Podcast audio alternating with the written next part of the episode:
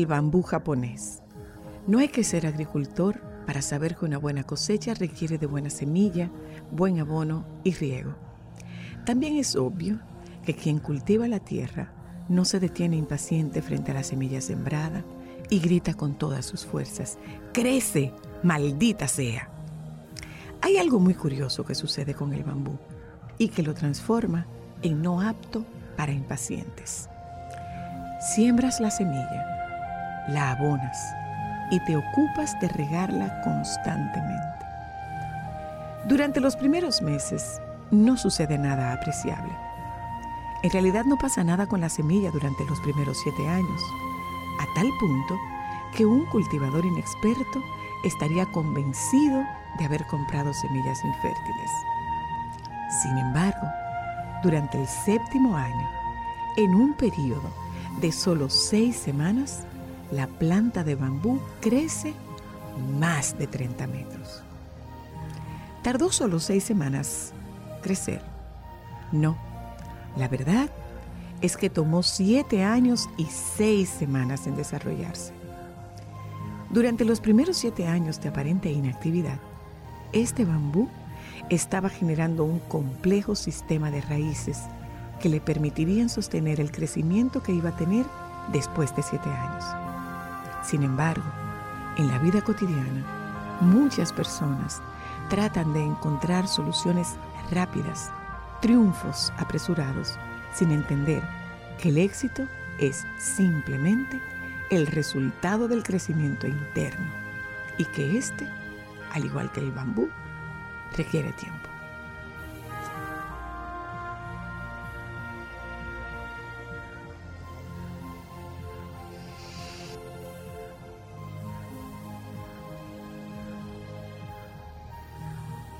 El elefante encadenado.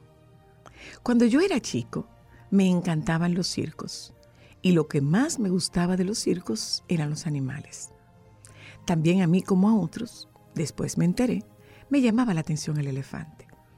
Durante la función, la enorme bestia hacía despliegue de su tamaño, peso y fuerza descomunal.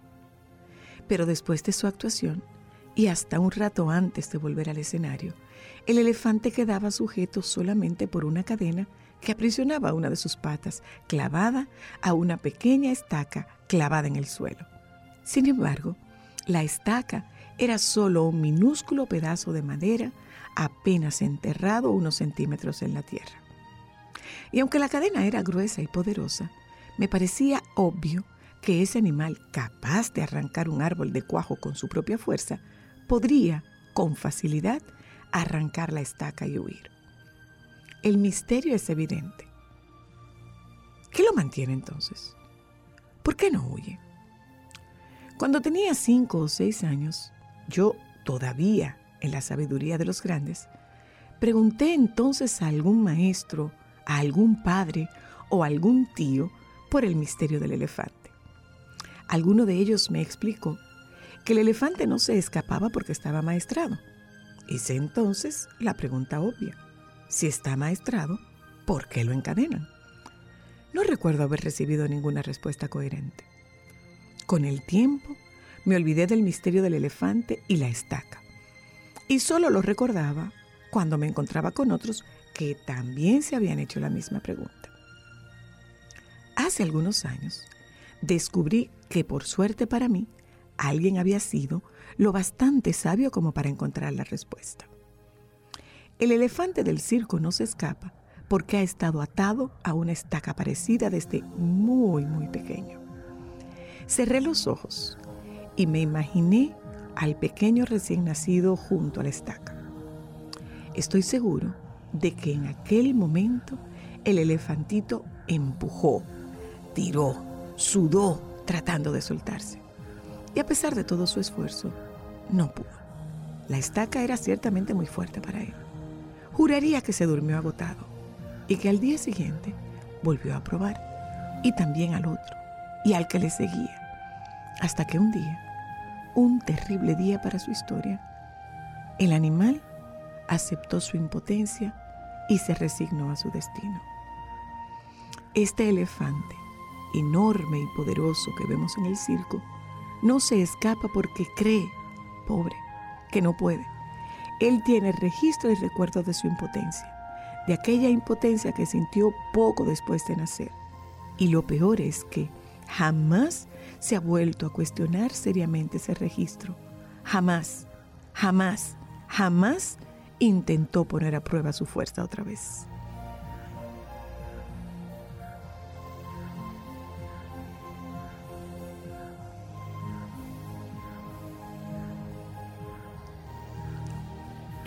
Gobiernas tu mente, no tu mente a ti.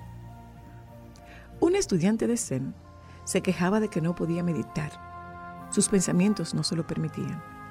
Habló de esto con su maestro diciéndole, Maestro, los pensamientos y las imágenes mentales no me dejan meditar. Cuando se van unos segundos, luego vuelven con más fuerza.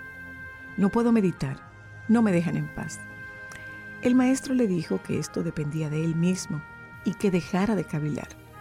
No obstante, el estudiante seguía lamentándose de que los pensamientos no lo dejaban en paz y que su mente estaba confusa. Cada vez que intentaba concentrarse, todo un tren de pensamientos y reflexiones cortas, a menudo inútiles y triviales, irrumpían en su cabeza.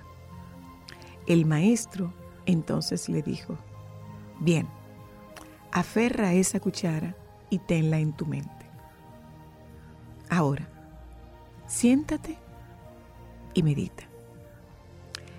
El discípulo obedeció. Al cabo de un rato, el maestro le ordenó, deja la cuchara. El alumno así hizo, y la cuchara cayó obviamente al suelo. Miró a su maestro con estupor y éste le dice, entonces, ahora dime, ¿quién agarraba a quién? ¿Tú a la cuchara o la cuchara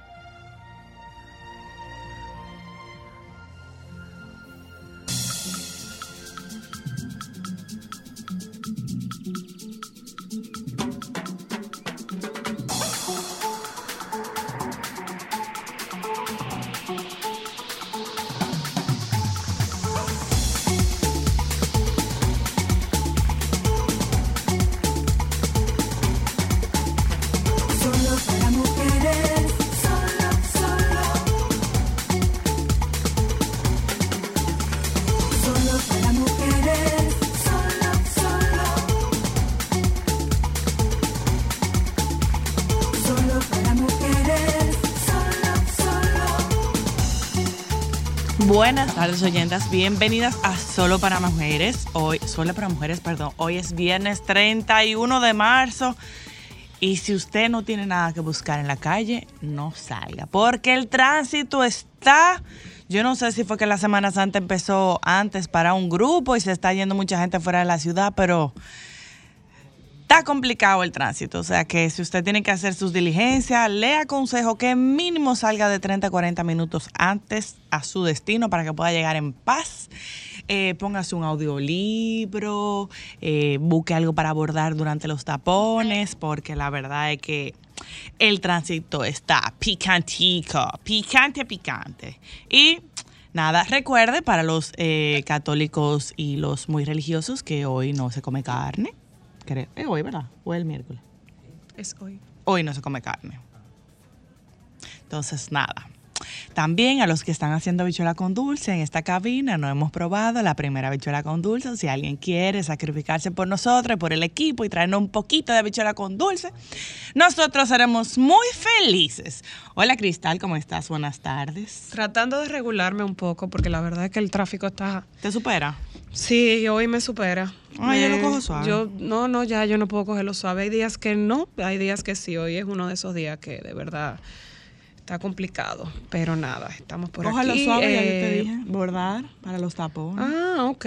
Me parece muy bien que tú creas que bordar en un tapón, donde tú tienes que defenderte hasta de las personas que van a, a traficar, digo, a transitar, perdón, por el techo eh, sea un, un, método de concentración y de botar el estrés. Yo casi estoy buscando un peluchito de eso para apretarlo. Probablemente lo explote, pero nada, aquí vamos. Oyentas, bienvenidas a Solo para Mujeres eh, en la tarde de hoy. Adivina. No, no, yo no bebo té. Apoyo. No, yo no bebo té. Tú sabes lo que yo tomo y té no es. Ok. Pues nada. Miren, ¿ustedes saben qué pasa el día de hoy? ¿Qué se acabó? ¿Qué? Hoy es el 50 aniversario de la Pantera Rosa. Uy, la icónica Pantera Rosa. Hoy vamos a estar hablando de la Pantera Rosa en, en nuestra parte de cierre final con nuestro querido Yeudi. Y como siempre, ustedes saben que hoy es viernes y vamos a conversar con el baby desde la ciudad de Santiago. ¿Tú sabes qué día es hoy también? Yo creo, estoy casi Día de pago. segura.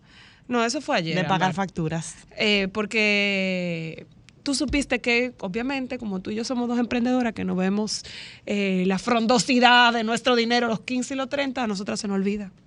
¿Qué? ¿Cuál es el día de pago? A mí se me olvida. A mí no, porque me, me Yo solamente me doy 30. cuenta. ¿Tú sabes por qué? Cuando yo veo la, la calle tan complicada. Solamente así es que yo me doy cuenta. No, yo sí. Acuérdate que yo, yo tengo responsabilidad, por ejemplo, de mi, de mi edificio donde yo vivo. Yo soy la que hace los pagos. O sea que los, tre- los 15 y los 30 los tengo que tener muy pendiente. Porque se hacen pagos. Bueno, pues eh, yo estoy segura, creo que en el día de hoy, sí, mi memoria no me falla, hoy Selena Quintanilla eh, Hubiese, cumplido. hubiese- hoy se cumplen precisamente 27 años de, de su fallecimiento. Eh, Falta poco para que Yolanda, eh, Yolanda Saldívar salga libre. Bueno, pues eh, Selena, 27 años de la muerte de uno de los íconos más grandes de la historia latina, la vida de la reina del Tex-Mex acabó demasiado pronto, en el año 1995, cuando a sus 23 años fue asesinada por la presidenta de su club de fans en San Antonio, Texas. La música de Selena Quintanilla sigue resonando y en este 31 de marzo, a 27 años de su deceso, continúa inspirando a seguidores y músicos por igual, muchos de ellos inmigrantes. Conocida sencillamente como Selena, la cantante y compositora tejana derribó barreras para las mujeres en la música latina y allanó el camino para una nueva generación de artistas contemporáneas de ascendencia latinoamericana que llegaron a disfrutar de una gran popularidad entre el común del público estadounidense. Su vida acabó demasiado pronto, en 1995, cuando a sus 23 años fue asesinada por la presidenta de su club de fans, pero su música sigue resonando para el 2015, año en que se cumplió su vigésimo aniversario luctuoso. Esta había vendido más de 65 millones de unidades a nivel mundial de discos, Wow, convirtiéndose en la artista femenina más exitosa en la historia de la música latina. En 2017 fue honrada con una estrella en el Paseo de la Fama de Hollywood. Esta difunta significó una nueva era de representación para las minorías y las mujeres de color en la industria de la música. Y hoy estamos celebrando este fatídico y trágico día en el que Puede celebrar Selena ese aniversario eh, de la vida de Selena eh, viendo la serie. Puede ser. Por si usted no conoce bien la historia, puede ser algo. Eh, la serie me dio un clavito, pero es en- entretenida. Esta, esta noticia a mí me llamó mucho la atención.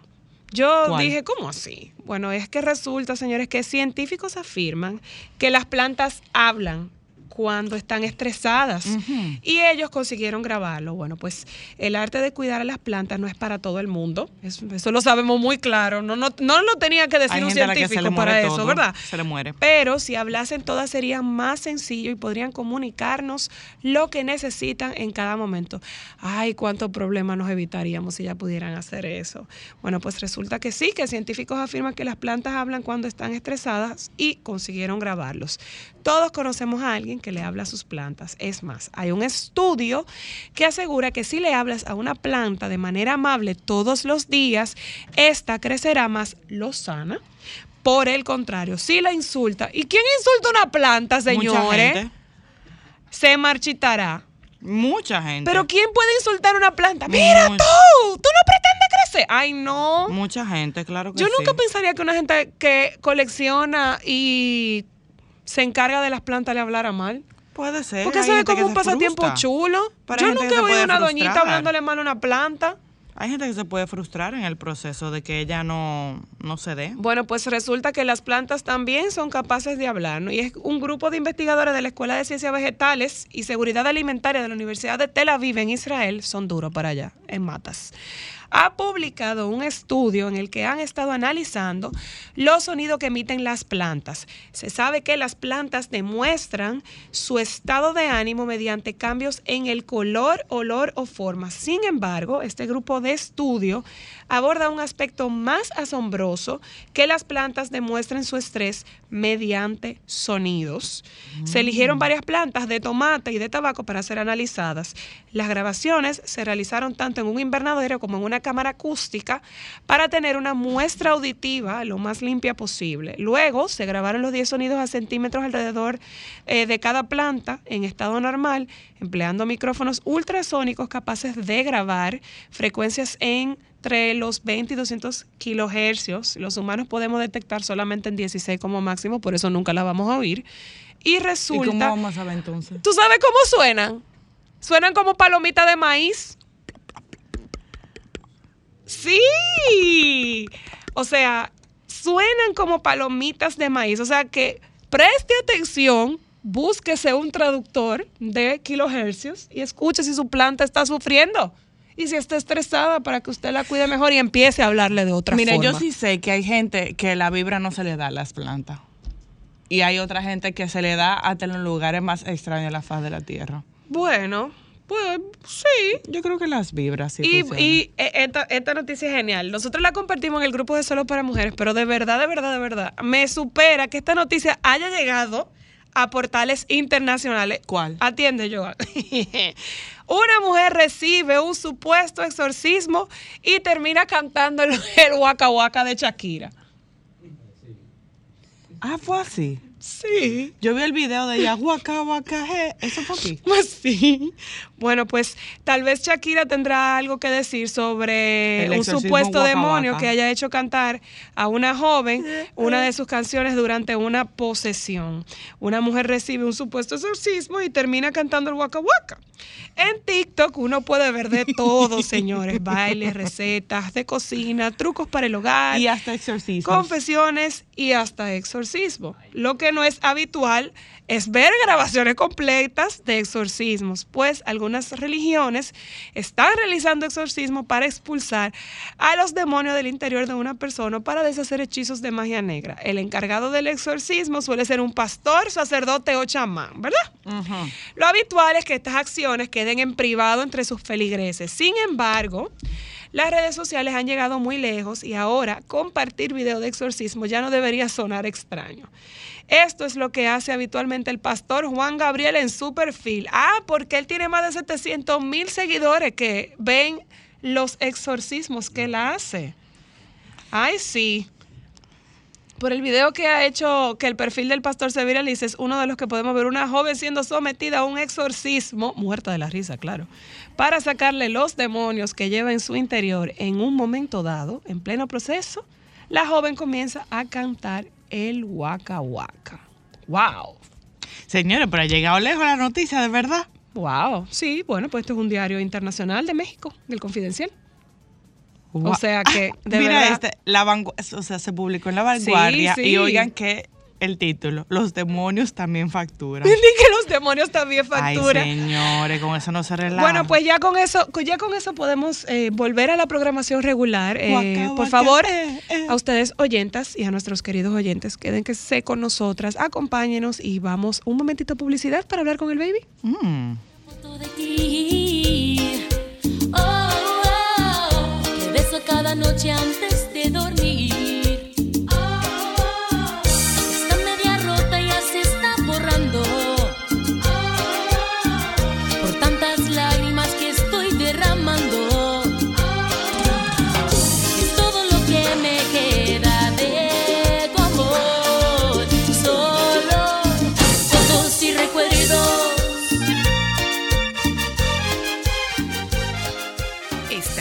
escuchando Solo para Mujeres.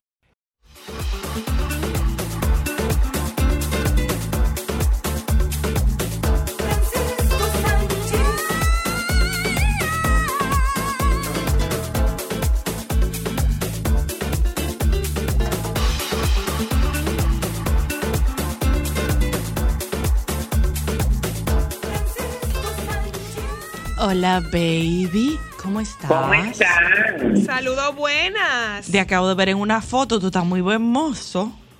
¿A ¿Y dónde? dónde tú En estabas? Instagram, como con un doctor. Ay, sí, con mis, eh, con mis eh, amigos. Ah, bueno, que justamente le iba a decir eso, que ayer, bueno, entonces, esto es una pareja de esposos que son cirujanos plásticos que salieron de, de la escuela de Ivo Picangui, ese maestro de la cirugía plástica brasileño. Wow.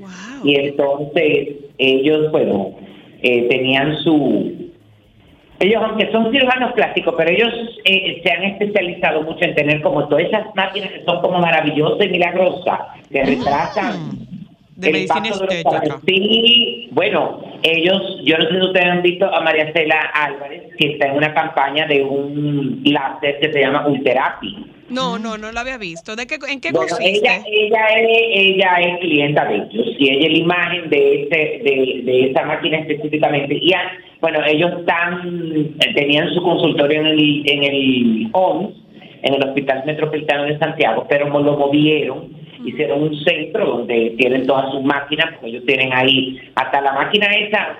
Yo hablé aquí una vez de esa máquina que es la M, es, eh, la M School, que es la que te tonifica. Ah, muy Oh, bien.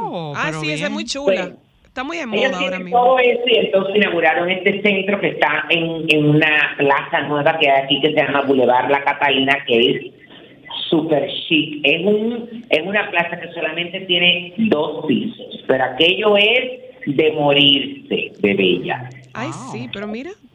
Y muy Porque bien. entonces está, ¿Qué te está ves? el- entonces ellos ayer tenían este acto de bendición del nuevo local. eh, pero esa fotografía que tuviste yo me la hice el día que yo fui a conocer el centro hace como eh, una semana cuando ellos eh, lo abrieron lo abrieron eh, yo fui la persona la primera persona que lo, lo visitó y la verdad es que la pasé eh, muy muy bien Y Ay, pero mira, se ve muy chulo. Eh, estoy viendo un video tuyo de la plaza. Me encanta el tragaluz. O sea, está hermoso. No, no, no, no, es que usted no te puede imaginar. Además, han puesto ahí negocios muy estratégicos, mi amor. Mira, hay una tienda de ropa de mujer, pero de ropa de mujer sport y de playa. Qué Ay, qué chulo. Entonces, mortal, hay una de hombres también con ese mismo concepto. Hay una farmacia, hay un, un salón de belleza mortal.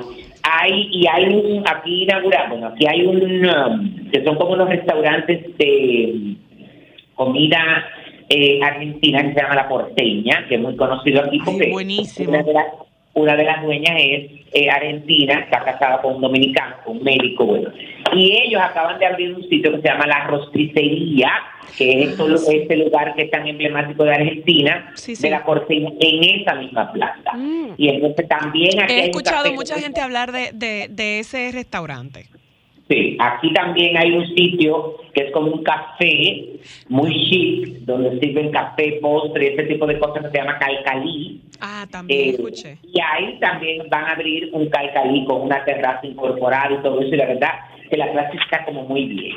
Ah, pues, Entonces, ayer también yo me fui, bueno, en el, en el baby shower de, de una eh, que es como una sobrina muy querida que se llama Nicole Turquet, que bueno, eh, era su baby shower, tendrá un, un bebé, un varón, y entonces ayer es una familia, es mi familia, Rosy Caraballo, su mamá y, y, y, y, ya, eh, José Alburquet, y entonces ayer era su bueno, yo he estado en momentos muy importantes de su vida y la verdad es que ayer eh, estaba como recordando cuando yo la conocí a ella y me puse como en Morelia porque yo la conocí a ella porque ella la mandaron como a los siete años a pasarse, porque ella vivía en Puerto Rico con su mamá y su papá. Eh, ya viven aquí todos. La cuestión es que ella la mandaron como a los siete años, creo que a sus primeras vacaciones, eran sus primeras vacaciones sola. La mandaron aquí donde sus abuelos. Y, mi amor, la pusieron en el campamento de verano de Caribbean. Ay, Ah, Ajá. Donde yo estaba, mi amor, y te puedo decir, bueno, que aparte Nicole estuvo como desde esa edad hasta los 15 años que la mandaban todos los años. Ay, qué chulo, Y baby. entonces de ahí viene mi relación, bueno, con, con- primero con los abuelos de ella, después con su padre y todo eso, y la verdad es que la eh, para mí fue muy emotivo. Y ayer también fue eh, la inauguración de un centro, in- un centro integral de medicina renal aquí en Santiago que se llama Zimmer Experience y que está en la Plaza Jardín, en Jardín Plaza, en la avenida 27 de febrero, esquina Antigua Texas, en Santiago. La verdad es que es un centro súper moderno y como, tiene, y como les comenté, tiene que ver con todo lo que son los problemas renales de, del ser humano. Y entonces, eh, ustedes saben que aquí miércoles y jueves hubo batidera. Antes de decirles de esa batidera, déjenme de comentarles que esta noche en el bar eh, Moisés Swain del Gran Teatro del Cibao y como una iniciativa de la directora del Gran Teatro del Cibao, de la señora Chiquicheco, se va a celebrar eh, el Día Mundial del Teatro, que ya pasó, eh, pero hoy es la eh, la celebración aquí, donde están, es un encuentro de teatristas, pero donde también se van a presentar varias obras pequeñas y monólogos, y va a haber una presentación artística, y esto dirigido a los teatristas de Santiago y a los periodistas. Entonces, como les comentaba, aquí nosotros tuvimos batidera miércoles jueves con la presencia del presidente de la República Dominicana. Ay, ¿cómo estuvo eso? y la y su esposa Raquel eh, Arbaje. Súper bien, súper bien porque específicamente, bueno, aunque ellos estuvieron haciendo muchas actividades, el presidente estuvo involucrado en muchas cosas, me voy a concentrar en las dos, eh, eh, las dos actividades que eran como más populares. Era este eh, concierto ofrecido por la Comandancia General del Ejército eh, de que cerró aquí en Santiago Ay, eh, estos conciertos patrióticos que se llaman Dominicana es mi patria. Ay, qué chulo. Y entonces, esta fue la octava y última entrega eh, y eh, donde la gran banda de música del ejército interpretó eh, muchísimos, eh, muchísimas canciones con, de compositores dominicanos. La No, y lo chulo es, Francisco, lo buena que son esas bandas y esas orquestas de nuestros cuerpos castrenses. Ay, sí. No, no, no, fue una, Ay, sí, una cosa espectacular. Bueno, ellos, el concierto se realizó en una tarima que pusieron frente al monumento de, los- de la- a los héroes de la restauración. Eh, eh, bueno, la, el público disfrutó de canciones interpretadas por la banda de música conformada por 120 músicos y bajo la dirección del teniente coronel y músico Ramón Emiliano Paña Rodríguez, director eh, general de las bandas de música del ejército, y tuvo como artistas invitados a Manny Cruz, Andy Ben Ay, qué chulo. Fernando. Baby. Baby. Ajá. A Manny Pero, Cruz. pero Manicruz, Handy Ventura, ¿que te cortaste? Eh, Héctor Acosta y Fernando Villalona y un ballet también había. Ay, pero fue, fue fabuloso. No, Y esa amor, orquesta de espectacular. Disfrutó, Y eso terminó, mi amor, con un espectáculo de fuegos artificiales de una compañía que hay aquí en Santiago que se llama Fire Lab. Yo no sé si ustedes la conocen. Sí, claro, Fire Claro, Lab. suplidora de mucho. Muy buena. Ah, pues déjame decirte, mi amor, que ellos hicieron un espectáculo de fuegos artificiales que salieron desde aquí, desde el Gran Teatro del Cibao, que quedaba en la les quedaba como en la parte de atrás de donde pusieron la tarima, que aquello parecía como el 31 de diciembre, porque no fue un solo sitio. Mira, baby. Pero eh, Fire Lab es espectacular y esa orquesta de Sí, Handy sí. Ventura, el legado, es una cosa. Ay, sí, muy Bueno, bueno. Es una bueno, pero cosa de buena esa súper bien. orquesta. Ajá, quedó súper bien y al otro día, entonces todas estas festividades, porque era, estas actividades eran, eh, estaban alrededor de la celebración, de la conmemoración del 179 aniversario de la batalla del 30 de marzo. Y entonces al otro día, que es el 30 de marzo, el jueves, desde las 10 de la, ah, bueno, a las 9 de la mañana se hizo el Te Deum en la Catedral Santiago Apóstol el Mayor y luego el presidente, bueno, y las autoridades civiles y militares, la primera dama, se dirigieron eh, de nuevo aquí al, al área del monumento, donde presidieron el desfile cívico-militar. Es decir, que bueno, porque tú sabes que hay mucha gente que pensaba solamente que era militar, no, era cívico-militar, porque no solamente eran las eh, instituciones que tienen que ver con las Fuerzas Armadas, sino también que habían eh, colegios. Ay, mi amor, yo me di una emocionada porque yo vi como cuatro batón ballet. ¡Ay! Francisco, pensaste en mí. caran, Claro, mi amor, sí, pero fueron, dis- ellas fueron, mi amor, supervisadas. Tampoco te creas que fueron con las falditas allá arriba, no. No. Dije con panticito ni nada de eso. Aquí, no, porque ah, como decimos una cosa, decimos otra. Ay, no, pero así. Algunas que se exceden. Sí, pero las que yo recuerdo de la época que me ilusionaba mucho, yo, te- yo tengo que cumplir eso. Ay, Atención, sí. por favor, alguien de una orquesta de batón ballet. Ay, por Por favor, favor. reclúteme y haga mi sueño realidad, pero no con la faltita corta. A la rodilla. Yo siempre soñé con Y ser tirar tu bastón bastonera. así frrr, y agarrarlo así. Y se veían tan chulas como yo las recuerdo, Francisco. Ay, pero claro que no, porque estas estaban combinadas, tenían hasta qué, linda. ¿Qué? Ay, pero debían de ser Y hermosas. guantes también, baby. Yo, oh, bueno, yo, te- yo te la debí. Ay, debiste Yo te la debí grabármelas. para mandártela. Lo que pasa es que yo ese día intenté, oye, tú sabes que ahora estoy, estoy trabajando en Como en en el programa y entro por el programa que estoy de 9 a, a 10 y 20 y luego de ahí cruza el teatro, mi amor. Yo no pude llegar a ninguno de los dos sitios. por- claro, ellos lo habían advertido Sí, sí, sí, que toda la zona del monumento y las cerrada. calles, las calles aledañas lo informaron con tiempo, estaban congestionados, pero tú sabes que uno, eh, la esperanza es lo último que se pierde. Claro. Y yo, en mi mente, mi amor, no, yo trabajo allí, ¿quién? La opción era, mi amor, dejar el carro óyeme, como a cinco cuadras de don- del canal. Yo dije, no, mi amor, pero óyeme, a esta altura de mi vida, de mi vida, con un saquito caminando por la calle, no, mi amor.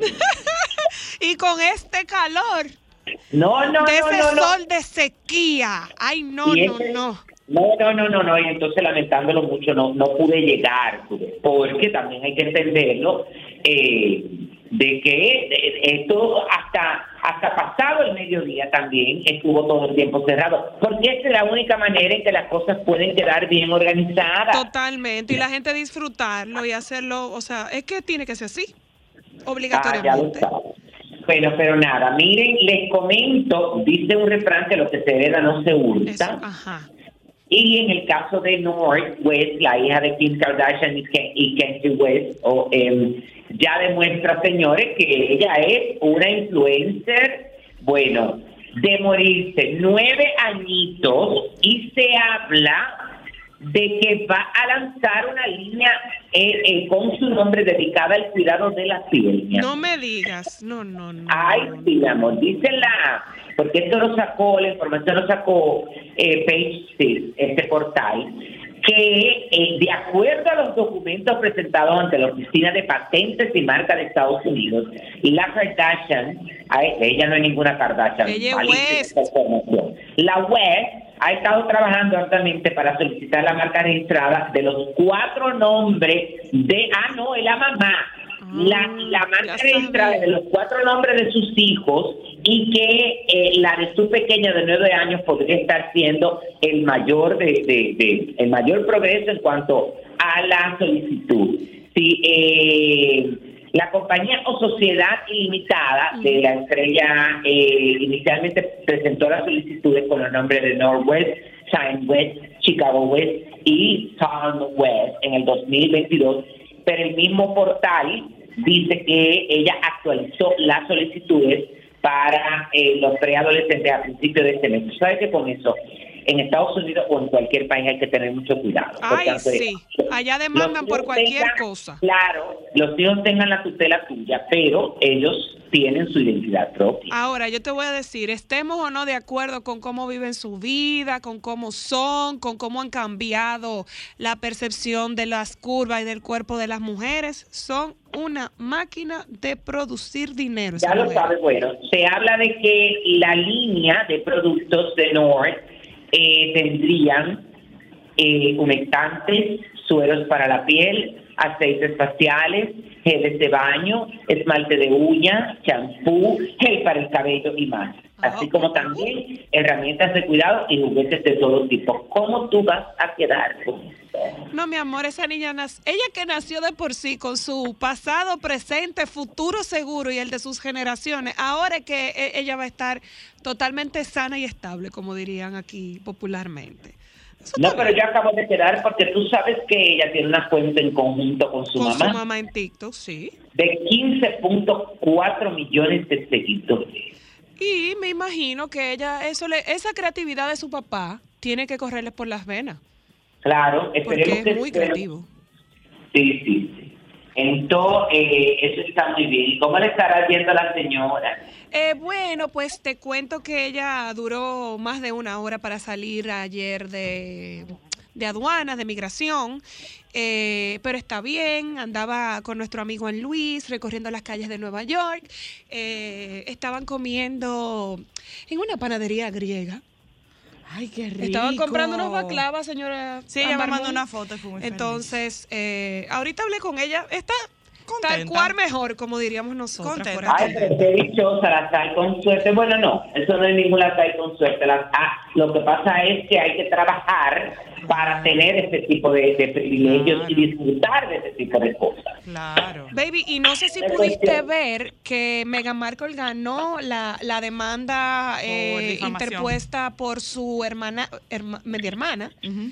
Y también estuve viendo que Gwyneth Paltrow ganó la demanda que le pusieron por un accidente de esquí del 2017. Porque el, el afectado dice que eh, el accidente le dejó secuelas eh, de conducta y que le afecta su forma de relacionarse con los demás. Ay, sí, la ¿tú demandó por 3 o 6 millones de dólares Ajá. Desestimaron la demanda, la ley, volvió a la introducir. trampa, ¿eh? y ¿Te ella contrademandó por un se- dólar. Do- Donde se creó la ley, se creó la trampa. Y lamentándolo mucho, en esos países desarrollados, muchos de estos vivos No, no, no, eso es una cosa impresionante. se agarran de cualquier cosa y de la salud mental, el desequilibrio. Pero le salió caro a él, baby, porque ella lo contrademandó por un dólar y el pago de los honorarios de su abogado. Bueno, sí, pero por que eso siga. es que tú tienes que, que si- eso tiene que estar sustentado, porque si no, mi amor, se te devuelve la tortilla. Claro. Oye, y te va a salir mal hasta el chivo. Eso es así. Mira, baby, otra cosa. Ya, ya yo me imagino que tú debes eh, haber hablado con ella eh, para No. comprar los pasajes y ¿Para ir a visitar a los niños a Miami. Ay, sí, Ah, a sí. nuestra amiga Shaki. A la Shaki, que ya en varios días se va por fin para Miami. Parece que su papá está estable ya. Shakira, Shakira. Qué bueno que se vaya para allá. Tú Ay, sabes sí, que yo de cada vez Piqué, que- dijo. Sí, que se vaya para que, que se aleje, que ya, ya se eso, busque un amor. Eh, tú verás que las cosas, óyeme, la verdad es que van a ser, claro, porque es que ella tenía que poner territorio de por medio para que las cosas se dieran. Sí. Y para que las cosas puedan seguir fluyendo. Y yo creo que ya van a sanar un poco y a bajar esas aguas porque No como es tan grande el mar que los divide, ¿verdad? Ya lo sabes. Ya ya se le habrán acabado todo. ya no puede escribir más nada de ellos dos. Ya. Sí, ella tiene motivos Así y tiene es. cosas y tiene razones y tiene experiencia y ella tiene amigas que le pueden contar que estén pasando por cosas similares también para que le sirvan de inspiración. Pero yo estoy muy contenta que se va a liberar de esa sal de Piqué. Tan mal que me Bueno. cae. Ya lo no. sabes. Ay, sí, Eh, siempre he sido un hombre muy pedante, muy pesado, muy arrogante. Claro. Oh, wow. Claro, Cristal, tú sabes que la gente no le cae muy bien Piqué. Eh, por Shakira como que su favoritismo y la gente empezó a pasarle un poquito más, pero después de este lío que se han visto sus verdaderos colores y va de lío en lío, la, eh, la gente no lo quiere mucho, que digamos, ¿no? Ah, bueno. Bueno. Bueno. ¿Qué más, ¿cuántas baby? cosas? Eh, nada, estas niñas ya se despidieron oficialmente del programa. Carolina Aquino y Nayoni Reyes. Ay, sí, se lloró El mucho. programa de extremo a extremo, yo en un momento lo pude ver y la verdad que fue una despedida muy, Ay, muy bonita. eh, muy emotiva porque ellas estuvieron en este espacio por más de 10 años. Carolyn eh, entró en el 2011 y un año más tarde se incorporó Nayoni, pero sobre todo que ellas eh, han compartido momentos muy importantes desde sus matrimonios, desde sus la- la- los nacimientos de sus hijos y la verdad es que fue muy emotivo. E- Este es un proyecto que ellas vienen contemplando desde el 2019 Wow. O sea, que claro. tienen cuatro años en eso. Ella tenía eh, ese proyecto, eh, vimos ahora en Premio Soberano, Premio Soberano que se estrenó la promo oficial del programa que se llama Tonight, cuyo concepto definitivo se desconoce. eh, ¿Y va a ser transmitido por que- Telemicro? Sí, sí. Ok. Es un, eh, eh, es un late night, supuestamente. Lo que pasa es que ellas no, han reno- ellas no han compartido muchos detalles porque parece que el programa, desde que eh, empezaron a pensarlo en el 2019, ha sufrido muchos cambios porque la televisión, eh, la, te- la pandemia, mi amor, ha acabado con todo el mundo, hasta con la televisión, mi amor. Así mismo es, Francisco. Con la Ya está. televisión, con los negocios, con la gente, o sea, todavía nosotros seguimos viendo muchas personas que están saliendo de los medios y muchas personas que están luchando mucho con su salud mental Ay, y sí. con y con salir adelante y nosotros de verdad bueno la señora Luna tú sabes que lo decía y lo sigue diciendo y los expertos también que la verdadera pandemia empezaba cuando empezáramos a ver eh, todo, todos los estragos que esto iba a causar en la salud mental. Miren, cuando una gente te pone una P en un comentario, ¿qué significa eso en Instagram? Una fe. Una C. Una P de Paco. Yo nunca, no, para mí que fue que se le, se le marcó el teclado Ah, porque no, no, no, te pregunto, porque tú sabes que yo estoy chivo, que yo una vez borro y bloqueo.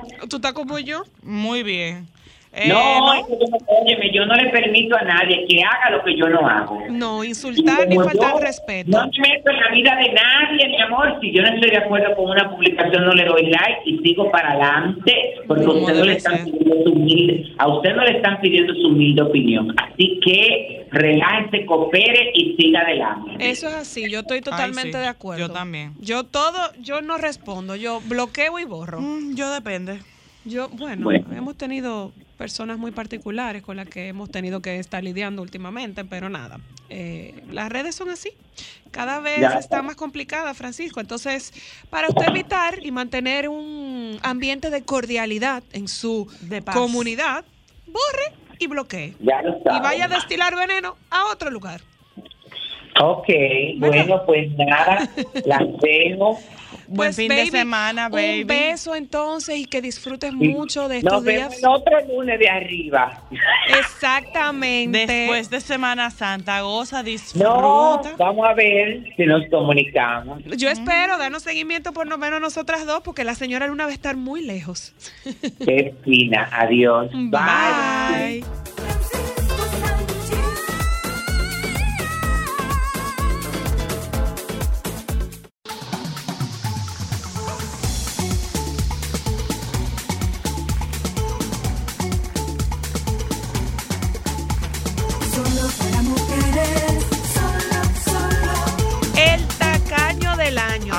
Ay, damas y no. caballeros. O- o- oye, oye esto, antes, no de yo darte la bienvenida, señores, no LeBron. James, un multimillonario, dice que Elon Musk no puede lograr que él pague 8 dólares al mes para mantener su verificación de Twitter, admitiendo que simplemente es demasiado tacaño para soltar la masa.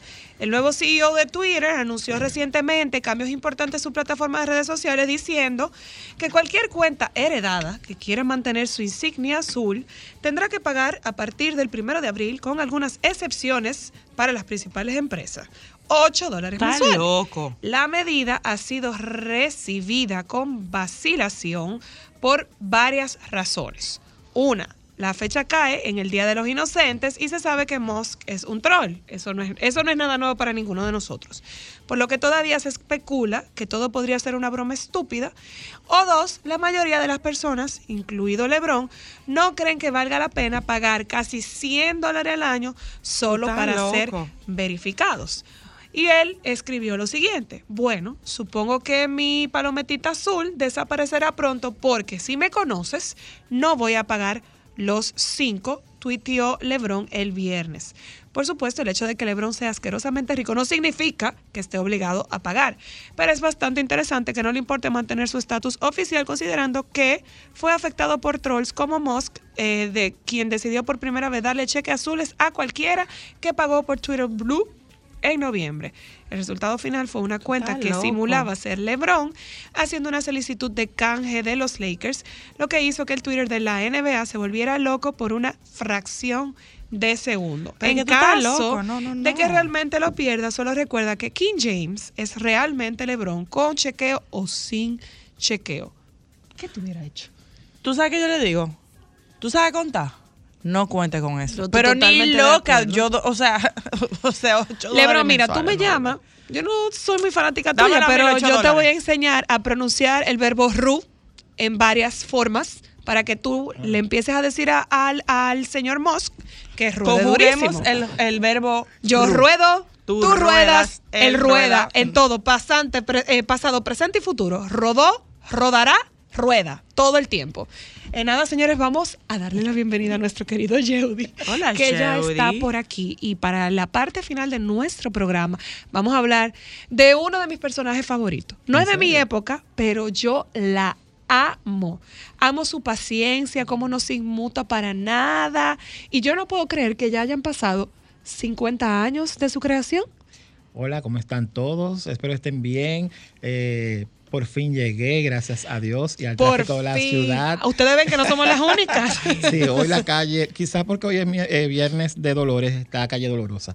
Podría, Ay, podría sí. ser. Y, y nada, aprovecho este espacio primero para eh, saludar a todas las personas que nos hacen sintonía, específicamente a una querida amiga, a Rosy, que nos está escuchando. Un abrazo a ella. También, eh, antes de comenzar, entrar en materia, eh, saludar y felicitar a mi querido amigo, mi íntimis, eh, Brendan Fraser por el Oscar que se ganó. Ay, como- amiguis. Con huevo.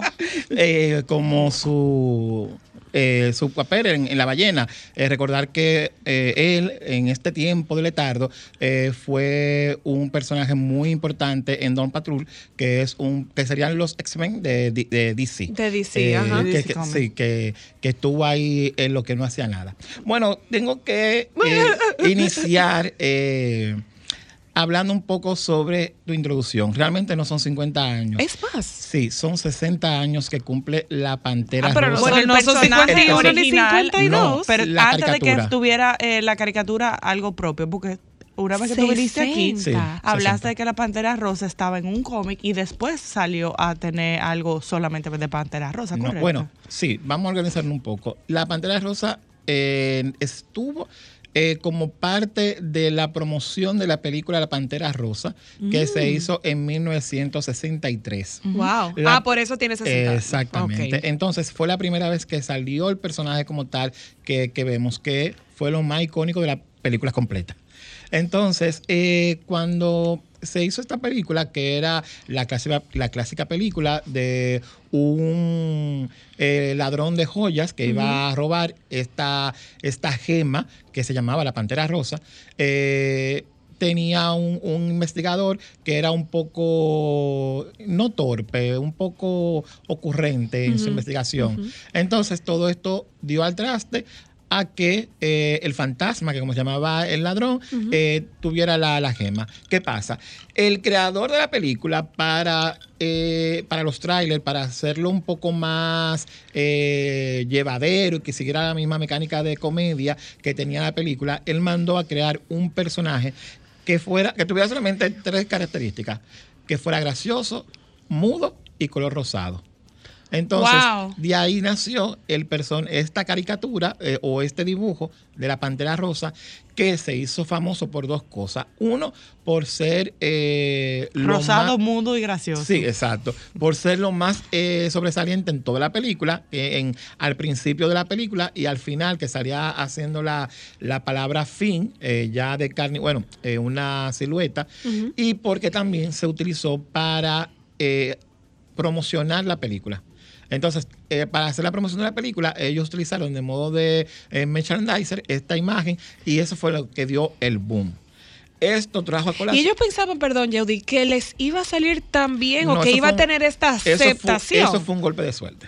Wow. Serendipia. Es- Buscaban es- una cosa y encontraron y otra. encontraron otra. Entonces, ¿qué pasa? Luego de ahí, en 1964, un año siguiente, ya cuando ellos vieron el furor que causó esta, esta imagen, ellos decidieron hacer el primer corto de la, de la Pantera Rosa, que fue un corto animado, que es el, el- el icónico que hemos visto, que es que está un señor pues, de blanco que está pintando una casa de azul y ella la pinta de rosado. Entonces, como que tienen esa litis de, de ro- de azul y rosado, azul y rosado. Y entonces, este corto tuvo la ventaja de que ganó como mejor corto animado en los premios Oscar de ese año. ¡Wow! Sí, entonces, ¿qué pasa? Ya de ahí entonces viene lo que es la todo lo que hemos visto, toda la vorágine, porque si hay un personaje que ha tenido problemas existenciales en toda su vida, ha sido Ay, la, la la Pantera Pantera, Rosa. Rosa. Entonces, ¿qué pasa? ¡Ay, Jesús! Claro, sí, no, yo te voy a contar ahora lo que ha pasado de ese individuo. Entonces, ¿qué pasa? La ¿Qué Pante- es lo que ha pasado de Cindy? Sí, no, no, pero de todo. Mira, primero, quien eh, el, el ilustrador de la Pantera Rosa fue el que ilustró a Porky, a Silvestre y a Speedy González. Él, él fue. Sí. Que él son y el y icónicos todos. Todos. Entonces, este ilustrista fue el a que se le dio la tarea para crear este personaje. ¿Tú sabes si a él le dieron eh, alguna idea o simplemente le dieron libertad creativa? No, a él le- bueno, No, lineamientos claro, tenía, claro. porque por ejemplo, eh, él había mencionado desde Exacto. el principio que tenía que ser rosa, que tenía que ser gracioso y que no iba a hablar. Fritz eh, es que se llama el, el ilustrador. ilustrador. A él realmente le dieron solamente estas, estos tres parámetros y él dio Y rienda suelta a su creatividad. De hecho, la Pantera Rosa original, la que se vio en, el, en la película, no es la Pantera Rosa que evolucionó Actual, no. a- hasta nuestros los días. cómics. Claro, bueno, a los cómics no, a bueno, los a, animados. a la- a los dibujos animados. Exacto, porque era una pantera eh, eh, en cuatro patas, eh, con las uñas largas, bigotes, dos líneas de eja y un, y un ¿cómo se llama esto? Un- una pipa, no, un cigarro. Eh, con, O sea- con, con un cigarro largo, con, un- con una boquilla, que desde ahí comienza el primer gran problema de la Pantera Rosa, que exacto, que es su identidad. Porque desde mucho, por mucho tiempo la Pantera Rosa no se sabía si era él, Él o o ella o ella. Exacto. Él no sabía que O era. todas juntas al mismo tiempo y diferido. Entonces, esto fue lo, esto fue de las cosas que vinieron evolucionando y haciendo que la Pantera Rosa se fuera desgastando y que se perdiera en tiempo y espacio. Ah, claro. Entonces, seguimos. La Pantera Rosa. Y una pregunta. Judy, aún así, eh, con esa eh, crisis existencial de identidad, ¿seguía teniendo popularidad? Claro, porque eh, se jugaba con lo andrógeno. Ah, con que no era ni uno ni lo otro. Y recuerda que la gran particularidad que tuvo la Pantera Rosa, Era eso, por lo menos en las tres primeras etapas, era que no hablaba. Claro. Ya después Entonces, vino a hablar. Exacto, era mudo. Quizás los demás personajes podían tener diálogos, pero tú te re, bueno, nos reíamos de lo que ella hacía, Claro. de sus gestos. Claro. Bueno, esa primera etapa de la Pantera Rosa, que fue comprendida desde el 63 al 68, fue totalmente muda y se sacaba un, un capítulo por año. Un Oh. corto por año. Ah, mira qué bien. Entonces luego vino la otra etapa. Bueno, en ese, en ese periodo se le, se le atribuye a la Pantera Rosa de tener unas de las líneas más icónicas eh, a nivel de cómics o de anime que es, eh, bueno, todos los capítulos, partiendo de que todos los capítulos de la Pantera Rosa tienen el rosa al final.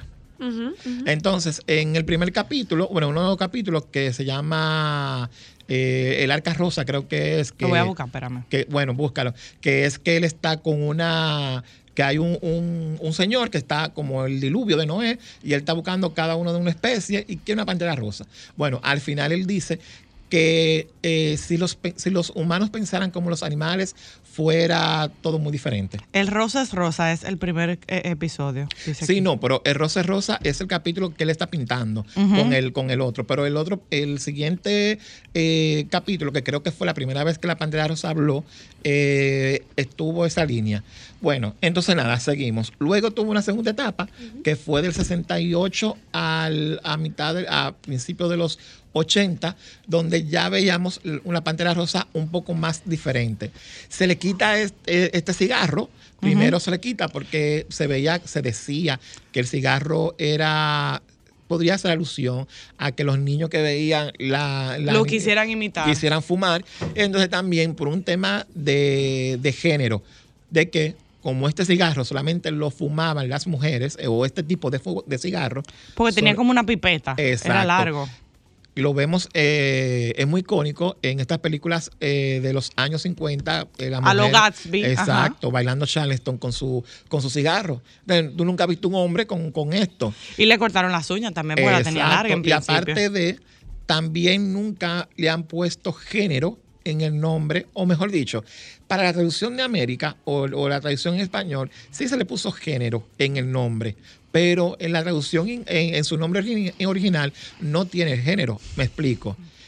Y como que no usa ropa, él usaba como accesorio, un sombrero, una cosa, no, como no, me que no refiero te... en el nombre, porque por ejemplo en inglés es la pantera, es pantera rosa. Ajá.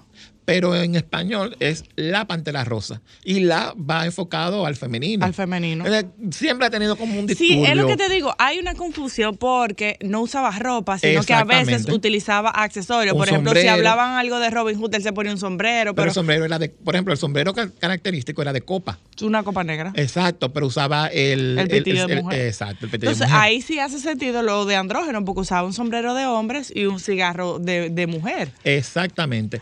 Que Entonces, si tú supieras, para mí la versión de muda era más graciosa que cuando él empezó a hablar. A todo el mundo dice eso. Entonces, ¿qué pasa?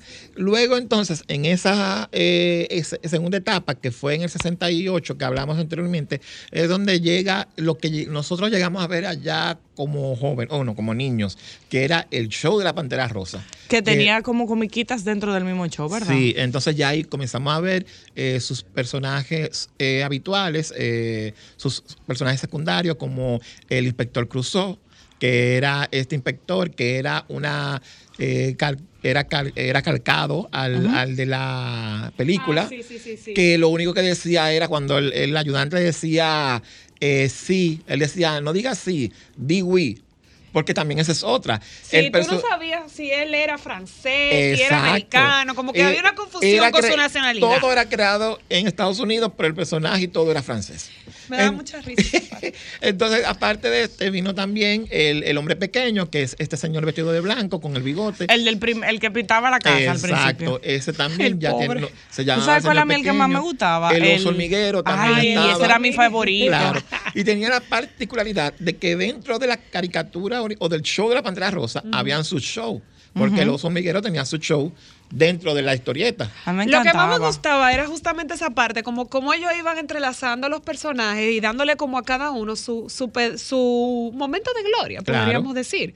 Y eso no es tan fácil. O sea, la verdad es que. A mí me gusta más la, La estructura de la de- caricatura de, antes que la de ahora. La verdad es que la Bueno, época la de esos creativos. porque ya no se hace. Sí, claro. Pero la época de esos creativos, de los guionistas, de los ilustradores y de, de los la creadores. ricura del arte. Era de verdad. Tú sabes lo que tú haces una gente reír sin decir nada. Sin decir Porque la mayoría de los personajes son. No solamente mudos hacerte todos. reír. No, la única que- el único que era mudo era la pantera. atención. Los otros tenían O sea, diálogos. Mínimo, el- pero tenían. No, pero el hormiguero yo creo que no hablaba. pero hacía mm, eh, Sí, sonidos. lo que ellos era que balbuceaban era- cosas. Claro, era más sonoro, porque la pantera no, no hacía ningún tipo de sonido. No, tampoco. Ni- ninguno. Pero a mí me gusta, eh, vuelvo y repito, me gusta más esa estructura y como que me hace falta los muñequitos de antes, la caricatura de antes que la de ahora. Bueno, es que tú sabes que yo siempre he tenido un tema, bueno, y lo he comenzado aquí en anterior ocasión, y es que las caricaturas de antes tenían eh, tema- marcaban temas sociales muy profundos que nosotros no lo veíamos como tal. De ese tema social que marcaba la Pantera Rosa, vamos a hablar ahora. Vamos un momentito a publicidad. Perfecto.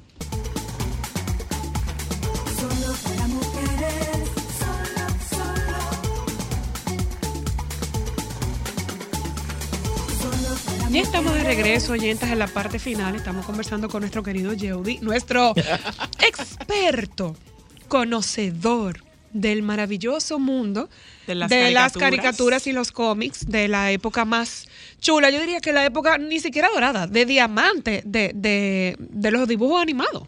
Mira, eh, los eh, cómics, bueno, los anime y los cómics de los superhéroes, tanto de Marvel como de DC, DC, eh, se catalogan por asimismo la edad de plata, edad de oro y edad de bronce. Y yo creo que sí, que a nosotros nos tocó, eh, partiendo de, de- de ese parámetro, nos tocó la edad de, oro de, las grandes animaciones. Ay, sí. Pues bien, entonces siguiendo con la Pantera Rosa, hablamos también, bueno, eh, hemos hablado sobre el tema de género de la Pantera. También otro hecho que marca eh, eh, esa confusión de sexo, de género en la, en la Pantera es la, la icónica pieza que acompaña a, a la caricatura, que es una canción, bueno, una pieza de jazz llamada The Return of the Pink Panther, que fue Turum, creada para turum, la película. Exacto. turum, que fue creada para la película.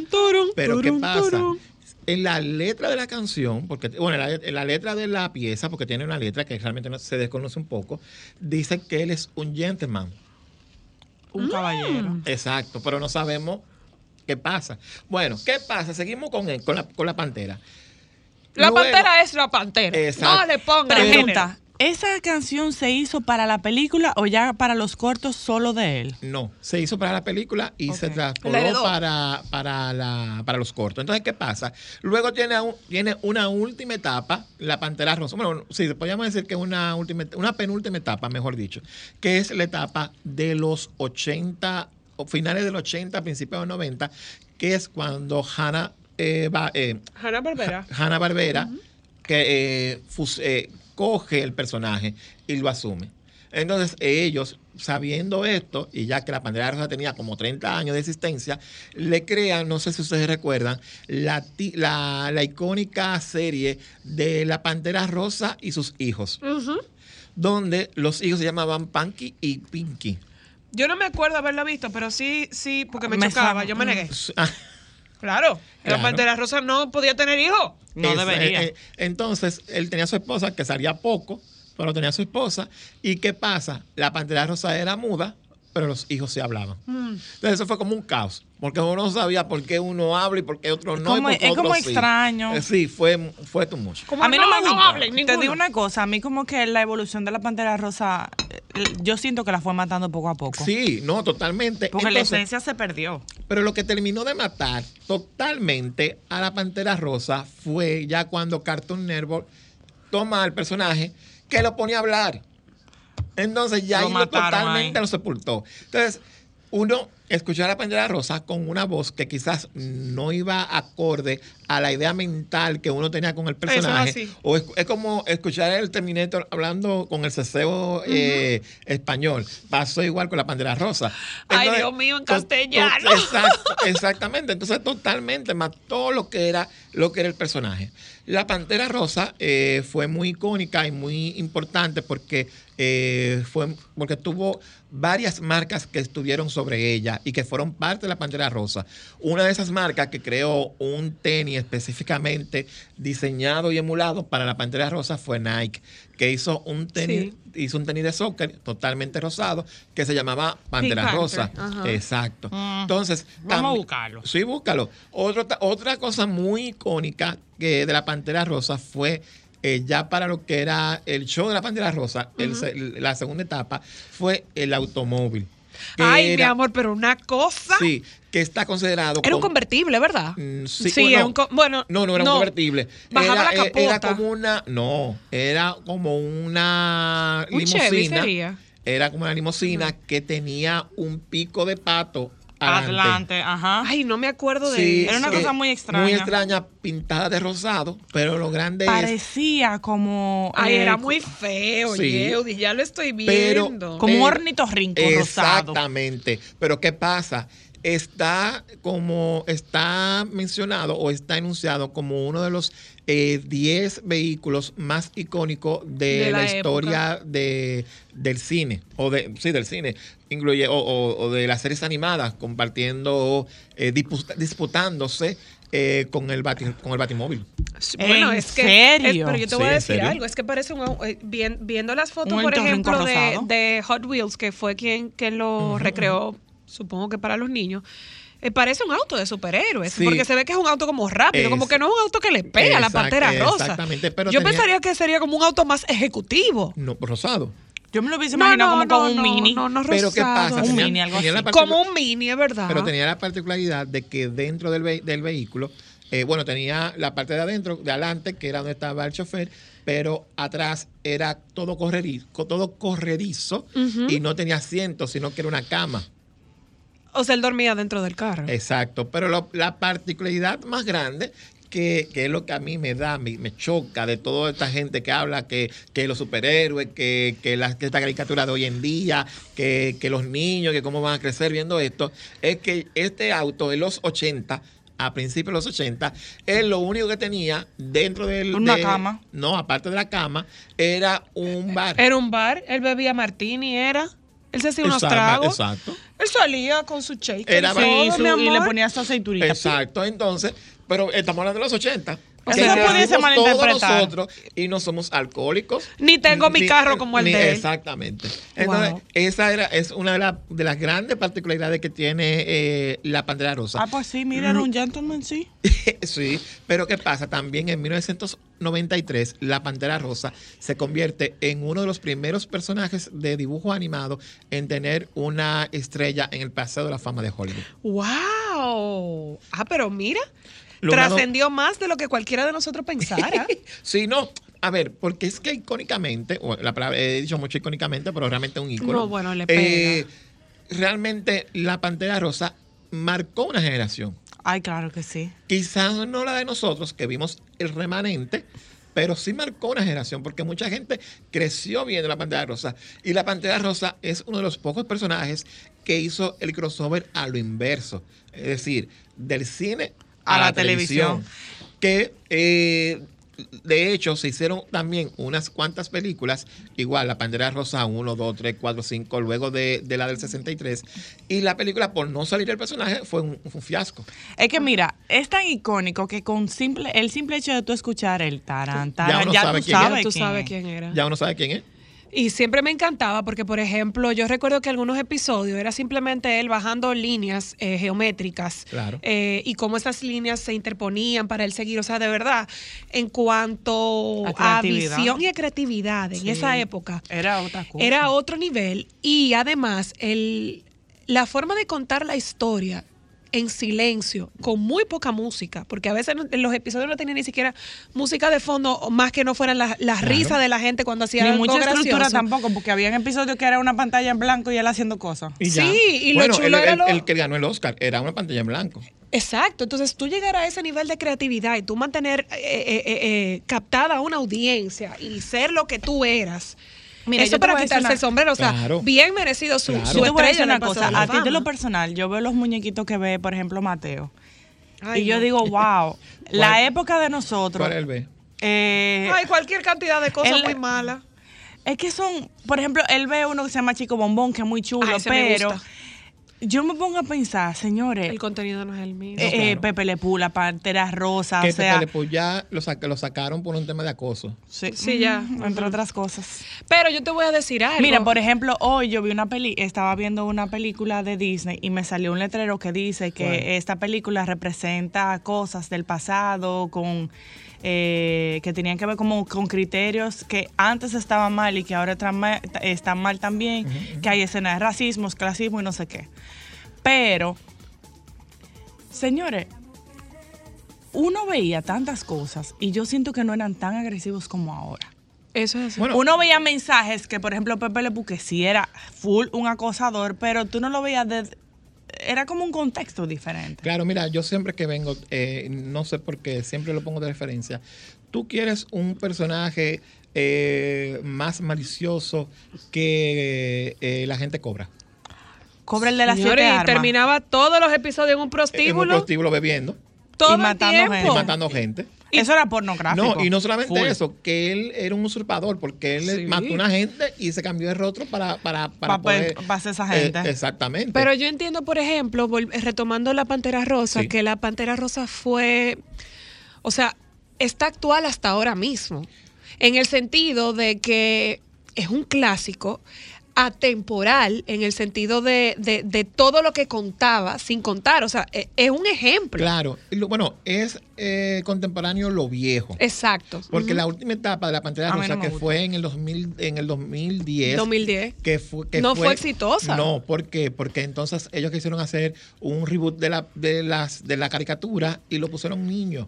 Entonces eran la pandilla de la Pantera Rosa. Entonces ya realmente no, no Ya era un personaje que debían dejar No. descansar en toda su elegancia y su de dejarlo que fuera inmortal. Yo sigo diciendo que a mí me gusta la nostalgia de, de las caricaturas de antes, pero Sí, por claro. muchísimo. No, claro, no, eran mejores totalmente. Señores, los pitufos, Don Gato y su pantilla, los snorkels, o sea, Bueno, es que hay que ver antes, porque los pitufos, Don Gato, pertenecen a una generación eh, anterior a la de nosotros. sí, claro. Y aún así. Y aún así nosotros la, la- Gracias. la disfrutamos. Bueno. Pues, a- antes de, espérate, antes de, porque no me puedo decir este dato, Ah. eh, de la Pantera Rosa.